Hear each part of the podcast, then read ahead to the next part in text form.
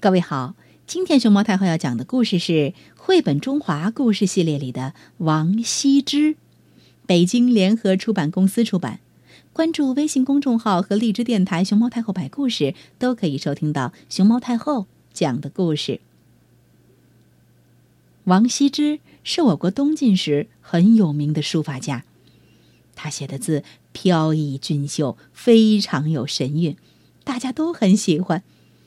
这么好的字是怎么练出来的呢？这说起来，故事可就多了。据说。王羲之从小就擅长书法，很喜欢写字儿，还拜了当时著名的书法家魏夫人为师学习书法。他一写起字来就很入迷，常常把什么事情都忘掉了。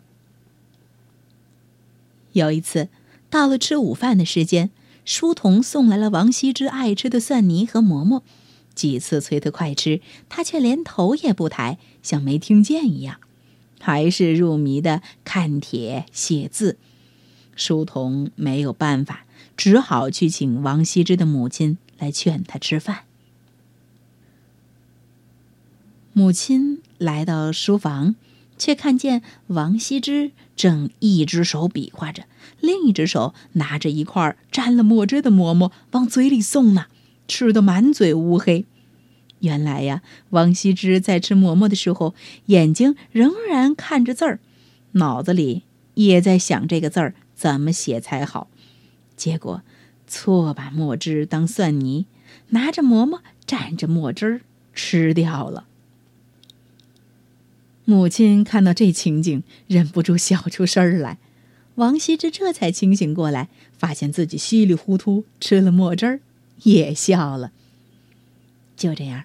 王羲之每天勤奋的练习书法，不知道用脱了多少支笔，用掉了多少张纸，天天勤学苦练，他的字儿写得越来越好。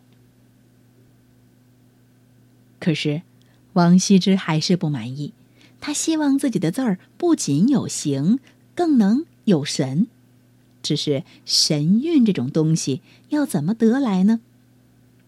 有一天。王羲之到乡下去，无意间看到一只胖胖的大白鹅在慢条斯理的走路。大白鹅昂着长长的脖颈，摇摆着圆润的身子，不紧不慢的走着，还真是有风度。王羲之看得心中一动，觉得这鹅的形态和书法有共通的地方，于是他买下了大白鹅，天天观察它的姿态。然后，他把鹅的神韵融入到了书法当中，写出来的字儿自然洒脱，结构匀称又丰润飘逸。王羲之的书法越来越有名，人们都把他写的字儿当宝贝看待。有一次，王羲之到一个小镇去，遇到一个老婆婆，正守着一箩竹扇在集市上叫卖。竹扇太普通了，买的人很少，老婆婆十分着急。王羲之看到了，很同情老婆婆，就对她说：“我帮你把这竹扇写上字儿，怎么样？”老婆婆不认识王羲之，见他热心帮忙，就答应了。王羲之提起笔来，在每把扇面上龙飞凤舞地写了五个字儿，还给了老婆婆。老婆婆不识字儿，只觉得他写的很潦草，有些失望。王羲之安慰她说：“别急，你告诉买扇子的人，就说上面是王羲之的字。”王羲之走后，老婆婆就照他的画做了。果然，大家一看，这真是王羲之的书法，都惊喜的抢着买，一箩筐竹扇转眼就卖完了。还有一次。晋朝的皇帝请王羲之为他写一块牌匾，王羲之拿起笔来，把字儿写在了木板上，再由工人把字儿雕刻出来。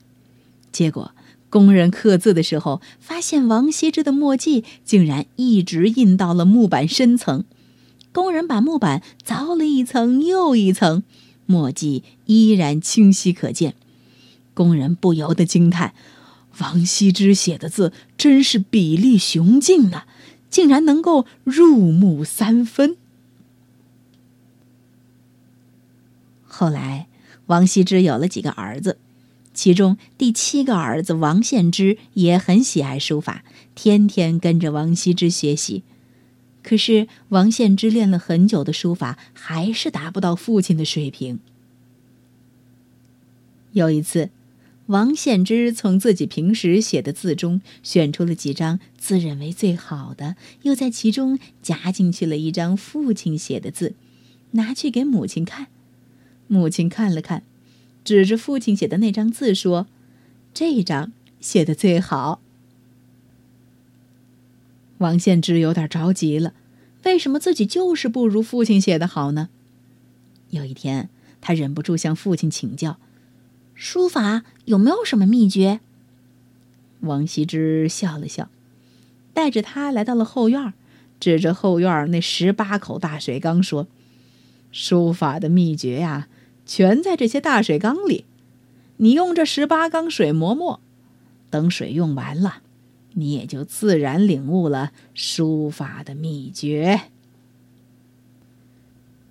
听了父亲的话，王献之默默不语，只是从那以后再练书法时更加刻苦用心了。小朋友，你明白王羲之书法的秘诀是什么了吗？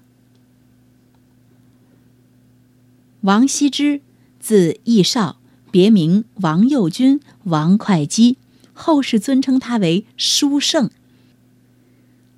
王羲之从小就喜欢书法，七岁善书，早年师从魏夫人，后游历天下，从众多前辈如钟繇、张芝、蔡邕、张常等人的书法里学习，博采众长，推陈出新，自成一家。王羲之的书法影响了后世一代又一代人，其风格平和自然，笔势委婉含蓄，求美见秀。代表作《兰亭序》被誉为天下第一行书。几千年前的东晋暮春三月三，王羲之和谢安等一群好友在会稽山阴的兰亭相聚。集会上，个人做了不少诗文。王羲之酒后微醉，意兴横飞，挥笔写下了这次诗文集的序言。这篇序文成为王羲之书法中不可多得的珍品，也就是后来名传千古的《兰亭序》。